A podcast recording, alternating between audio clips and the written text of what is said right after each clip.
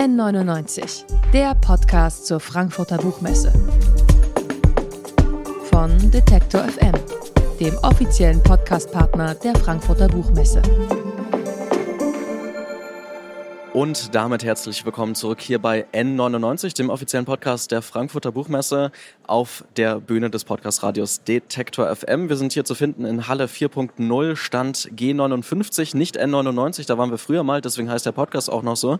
Wir haben hier eine ganze Menge spannender Gespräche schon geführt mit Autorinnen und Schriftstellern und inhaltlich haben wir uns in viele Orte schon begeben auf dieser Welt. Und jetzt geht es noch mal ein bisschen nach Westen von Frankfurt aus, nämlich nach Bielefeld. Eine Stadt, die für viele, die nicht aus der Gegend kommen, doch eher so ein Mysterium ist, auch in Verschwörungstheorien besetzt, dass es diesen Ort gar nicht gibt. Aber für einige Or Leute ist dieser Ort ziemlich real tatsächlich. Unter anderem auch für meinen jetzigen Gesprächspartner Andrei Muraschow. Der ist nämlich dort aufgewachsen. Man kennt ihn vielleicht auch unter dem Namen Partisan als Rapper und als Beatproduzent. Er ist auch Hip-Hop-Scholar und freier Autor. Und als solcher, als freier Autor hat er jetzt seinen ersten Roman Alles Gold verfasst und veröffentlicht. Darin geht es um eine Gruppe von jungen Menschen, die in Bielefeld aufwachsen, in einer manchmal etwas tristen Realität, aber doch durchaus mit ganz großen Träumen. Wie spannend Bielefeld tatsächlich sein kann und was sich bei diesen Menschen noch so alles ereignet, das kann ich jetzt mit André selbst besprechen. Schön, dass du da bist. Ja, ich freue mich auch. Vielen Dank für die Einladung. Ja, der Roman dreht sich ja, wie ich gerade schon gesagt habe, um eine Gruppe junger Menschen in Bielefeld. Was sind das für Personen, auf die wir da treffen? Ähm, ganz unterschiedliche Personen eben mit verschiedenen, verschiedenen ja, kulturellen und sozialen Backgrounds, würde ich sagen. Ähm, auf der einen Seite ähm, natürlich inspiriert von meinen eigenen Erfahrungen als Bielefelder. Also ich bin in Bielefeld aufgewachsen, äh, zur Schule gegangen und habe bis zum äh, Bachelor oder bis zum Ende des Bachelorstudiums da gewohnt.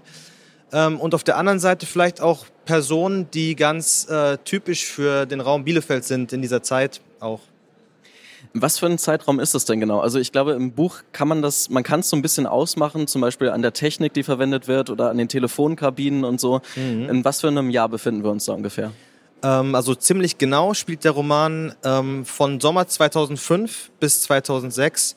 Wie du schon gesagt hast, gibt es verschiedene auch Events im Buch, die wirklich äh, real in dieser Zeit stattgefunden haben. Also in dem Berlin-Teil auch dann später ähm, die Episode mit der Rüttli-Schule oder der Bau des Berliner Bahnhofs und so, das sind so Eckpfeiler. Du hast es ja gerade auch schon mal kurz angesprochen. Ich weiß, diese Frage ist immer so ein bisschen abgedroschen, aber da steckt schon eine Menge von deinem Leben auch mit drin, oder?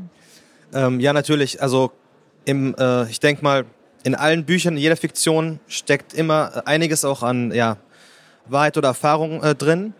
Ähm, in diesem Fall natürlich, weil es eine Coming-of-Age-Story ist und äh, diese Story in meiner Heimatstadt spielt, ähm, ist es natürlich einiges, was auch auf Erfahrungen oder Erfahrungen in meinem äh, ja, sozialen Umfeld oder Freundeskreis basiert.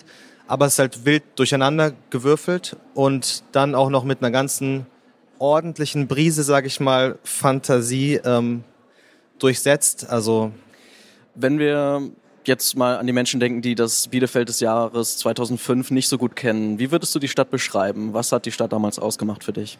Ähm, ich glaube, dieser Underdog-Status, den die Charaktere auch selbst im Buch haben, ähm, der trifft auch ganz gut auf die Stadt als solche zu, dass ähm, es ähm, ein doch auch sehr starkes Bielefelder Selbstbewusstsein gibt und äh, auch einen Lokalpatriotismus, der sich aber eben auch gerade aus so einer ähm, ja nicht gesehen werdenheit äh, ergibt, dass es eben diese Bielefeld-Verschwörung und sowas gibt. Und das war damals recht ausgeprägt. In der Zeit kamen dann tatsächlich doch sehr viele auch bekannte Leute aus Unterhaltung und, und Sport irgendwie so aus Bielefeld. Ähm, also in der zum Beispiel Musikgeneration ist dann äh, Casper irgendwie bekannt geworden, ein paar Jahre später. Und ähm, das ist quasi ein bisschen widersprüchlich an Bielefeld, dass, ähm, ja, dass Bielefeld irgendwie auf der Karte ist, aber irgendwie doch off-grid. Das hat irgendwie, glaube ich, schon unsere Generation da in der Zeit ein bisschen geprägt.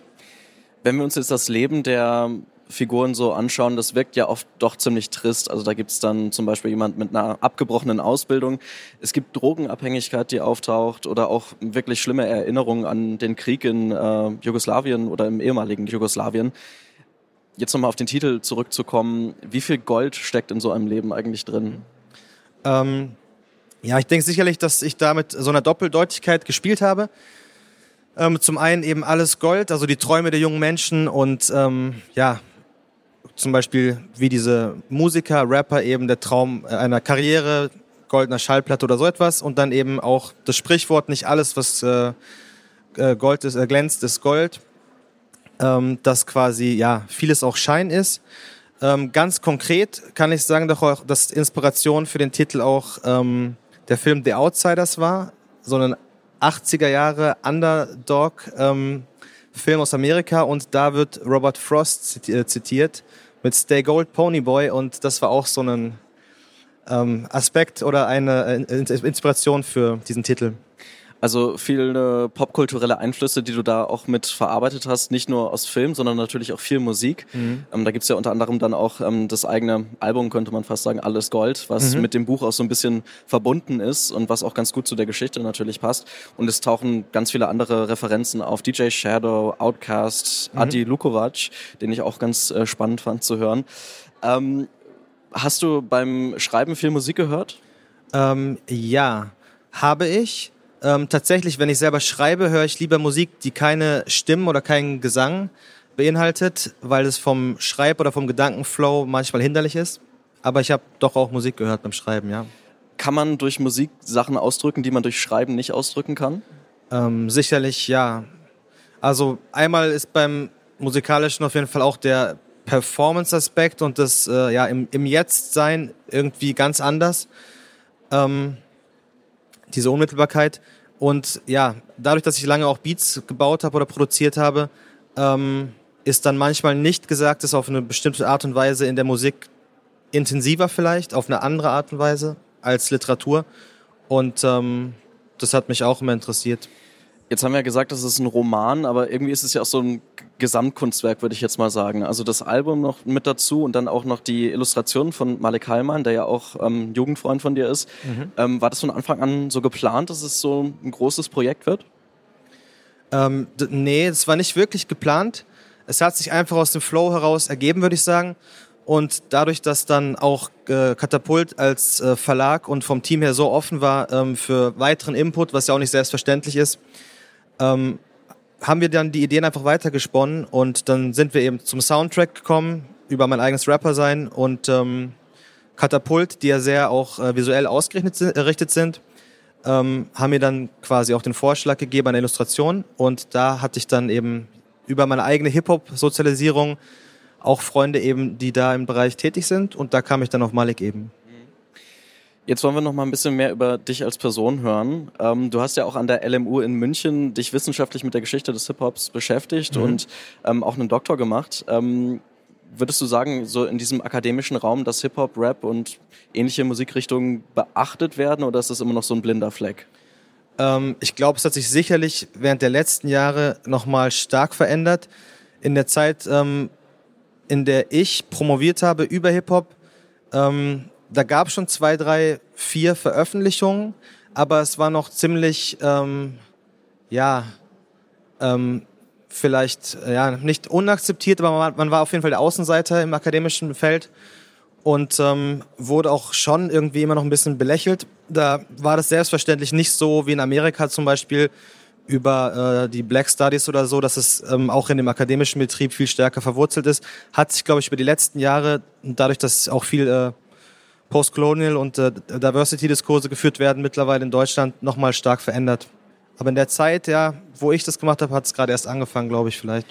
Was ich auch spannend fand beim Lesen war, dass du immer wieder auch ähm, andere Sprachen verwendet hast. Also du hast immer wieder Wortfetzen oder Sätze verwendet, Dialoge, die man, wenn man jetzt die Sprache nicht spricht, ähm, Bosnisch zum Beispiel, glaube mhm. ich, ne? Ähm, das ähm, würde man jetzt auf Anhieb nicht verstehen, aber du hast es im Text dann immer ganz gut abgenommen und wirklich, glaube ich, so diese Vielsprachigkeit abgebildet. Ähm, wie wichtig war dir das, das auch so mit in das Buch reinzubringen? Ja, also ich wollte einmal den Realismus äh, sehr äh, betonen und äh, stark halten, dass quasi Milieus abgebildet werden authentisch. Ähm, und auf der anderen Seite war es mir auch wichtig, so einen, wie du es auch gesagt hast, ähm, Kompromiss einzugehen. Zum einen, dass es irgendwie doch lesbar ist für Leute, die die Sprache jetzt nicht verstehen unbedingt, über den Kontext und die Situation. Und auf der anderen Seite ähm, doch auch dieses bisschen Fremdsein vielleicht in diesen äh, Milieus oder in der deutschen Gesellschaft auch äh, auf den Leser, die Leserin zu projizieren, dass die auch auf einmal vielleicht nicht alles verstehen und dann auch nochmal nachschauen müssen oder hören müssen und ähm, ja, diese Erfahrung dadurch quasi auch gemacht wird. War das bei dir zu Hause auch so, dass die Sprachen immer so hin und her gewechselt sind?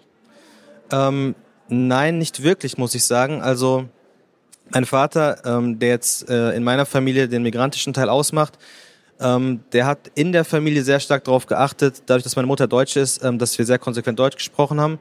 Ähm, mit seinem Familienteil aber dann eben Slowenisch. Ähm, und das habe ich dann eher über die Großeltern mitbekommen und da auch die Verbindung gehabt.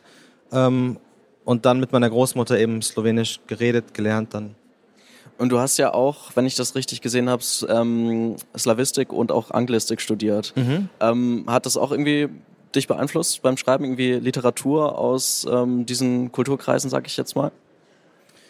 Ähm, ja, also ich wurde von meiner literarischen Sozialisierung bin ich sehr stark äh, osteuropäisch geprägt, also mit den russischen Klassikern eher ähm, und eben ja auch äh, südslawischer Literatur. Das war sicherlich ein großer ähm, Faktor auf jeden Fall. Ähm, und dann auch doch wiederum eben Musikgeschichte, eben Hip-Hop, Kultur, auch Historie, die auch immer und auch Songs und äh, ja, Storytelling ist im Rap ja auch ein großer Aspekt und das ist dann auch irgendwie eingeflossen. Jetzt lebst du ja in München schon seit einiger Zeit. Ähm, trotzdem hast du, glaube ich, gesagt, dass man Bielefeld nicht so richtig los wird. Ne? Was verbindet dich mit dieser Stadt weiterhin? Ähm, auf jeden Fall die Menschen und meine eigene Geschichte. Also ähm, die Jugend ist eine, Zeit, die einen, glaube ich, für den Rest des Lebens sehr stark prägt. Ähm, und ja, meine Mutter wohnt noch in Bielefeld. Ähm, ich habe noch Freunde da und komme immer gerne zurück.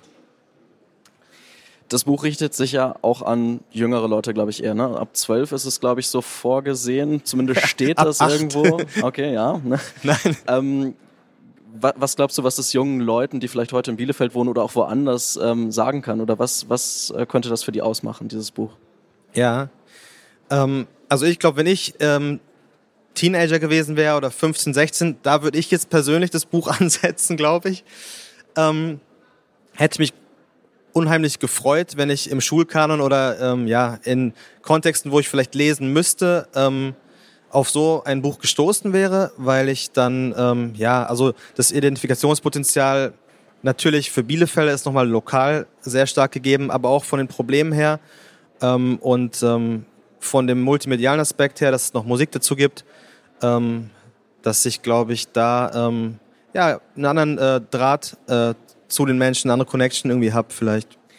Im Laufe der Handlung verlegt sich ähm, das Leben oder zumindest viele Szenen verlegen sich aus Bielefeld auch in andere Städte. Ne? Ich glaube, Barcelona mhm. zum Schluss ist mit dabei. Und es gibt mhm. ja noch ein ziemlich großes Ereignis, das so ein Cliffhanger darstellt am Ende des Buches. Mhm. Ähm, was hast du noch vor mit diesen Figuren? Was passiert noch mit denen? Mhm.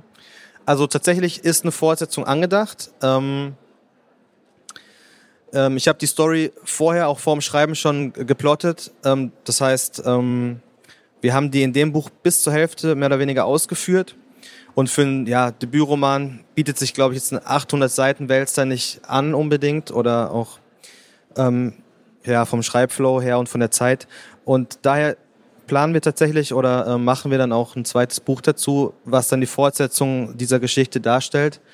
Und ja, ich möchte jetzt nicht spoilern, deswegen halte ich mich der bedeckt. Logisch, vielleicht. ja, auf jeden Fall. Ähm, könntest du dir vorstellen, dass es noch mehr Bücher mit diesen Charakteren gibt oder nur noch ein weiteres? Ähm, tatsächlich vom Plot her und von der inneren Logik würde ich denken, ein weiteres Buch ja. Aber ich würde jetzt auch nicht irgendwie dann so einer Serienlogik verfallen. Ah, okay, es ist super erfolgreich. Ich muss jetzt auf Teufel komm raus drei, vier Bücher mit den gleichen Charakteren schreiben, weil es dann manchmal so ein bisschen übers äh, Knie gebrochen ist. Und ähm, wenn ich das irgendwie innerlich fühle oder ich merke beim Schreiben, die Charaktere wachsen irgendwie weiter, dann würde ich sagen, okay, vielleicht, aber zu dem Zeitpunkt sehe ich das nicht als äh, Serie oder so. Und was steht für dich sonst noch an Projekten an? Was äh, bietet die Zukunft für dich? Ähm, in nächster Zeit hoffe ich vor allem viel zu performen und zu lesen, ähm, weil dadurch eben, dass wir Musik haben und dass wir ähm, ja ähm, so das Projekt sehr multimedial aufgezogen haben, würde ich gerne einfach viel damit äh, auch vor Publikum gehen, um auch Menschen zu erreichen, die jetzt vielleicht nicht in erster Linie ähm, Literatur konsumieren oder auch dafür nochmal eher zu gewinnen sein werden durch die Musik. Ähm, und zum anderen, ähm, ja, wäre eine andere interessante Sache auch noch ein Hörbuch zu dem Buch zu machen. Ihr habt ja auch einen Podcast und ich weiß auch, der Hälfte, die Hälfte meines Freundeskreises hört mittlerweile viel Podcasts und Hörbücher und ich wurde auch oft darauf angesprochen, ähm, ja, in Richtung Hörbuch auch zu gehen mit dem Projekt nochmal. Ist es auch so ein Ziel, dass du damit Leute ansprichst, die sonst vielleicht nicht lesen oder nicht so viel sich mit Literatur beschäftigen? Ja, auf jeden Fall. Okay, also auf jeden Fall ein spannendes Buch und ein gesamtes Projekt. Alles Gold, so heißt der Roman von Andrei Muraschow. Der ist erschienen bei Katapult, kostet gebunden 24 Euro. Und die ergänzende EP, die gibt's auch zum Stream überall, glaube ich, ne? Genau, alles Gold, AK602. Ähm, auch auf der Homepage direkt, ak602.de. Da findet man Infos zum Buch und äh, direkte Streaming-Links. Ähm, kostenfrei, alle Plattformen, also Wunderbar. Also große Empfehlung auf jeden Fall. Du Danke. hast, glaube ich, auch noch eine Lesung nachher, ne? Für alle, die da sind. Danke sehr. Ja, heute lese ich noch um 12.30 Uhr am Katapultstand. Also für alle, die live Lust haben, später vorbeizuschauen freue ich mich über Publikum. Wunderbar, ich danke dir.